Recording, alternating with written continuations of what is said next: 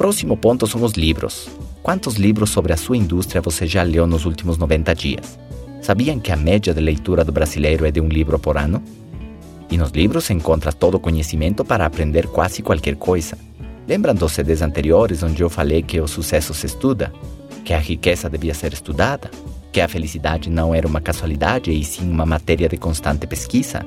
Existem vários livros que eu recomendo para quem inicia seu caminho rumo ao sucesso. Um dos primeiros livros que eu li se chama Pense e Enriqueça, do Napoleão Hill.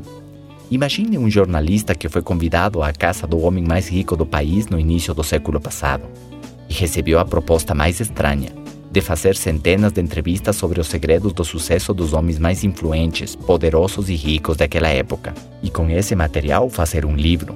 Iria ser uma tarefa que iria durar 20 anos. Mas tinha um detalhe: o Andrew Carnegie não iria pagar nenhum centavo para o Napoleão Hill. Já pensou? O cara estava na casa do homem mais rico do país e um dos homens mais ricos do mundo, e ele manda ele fazer um trabalho que tomaria 20 anos e falou que não iria lhe pagar nada. Mas nesse livro foram colocadas as ideias desses homens que conquistaram o sucesso.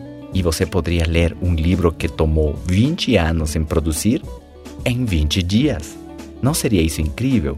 Você adquirir os conhecimentos práticos que levaram centenas de pessoas a conquistar aquilo que você está colocando como meta a atingir? Aprender sobre a persistência do Thomas Alva Edison que tentou fazer a lâmpada funcionar? E ainda bem que ele não desistiu depois de milhares de erros. Inclusive, quando foi entrevistado por um jornalista que perguntou o que se sentia fracassar milhares de vezes, ele respondeu: Eu não fracassei milhares de vezes. Eu tive sucesso encontrando vários milhares de jeitos que não funcionam. Ou você poderia aprender também com a decisão firme do Ford, que não aceitava a palavra impossível. E depois de que todos os seus engenheiros lhe disseram que o tipo de motor que ele concebeu em sua mente simplesmente não era possível de realizar, ele continuou falando para eles: Vocês continuem tentando até conseguir, porque esse motor existe e nós que vamos fabricar. E depois de meses e meses de trabalho, finalmente o motor para seu carro foi construído e isso mudou a história do mundo.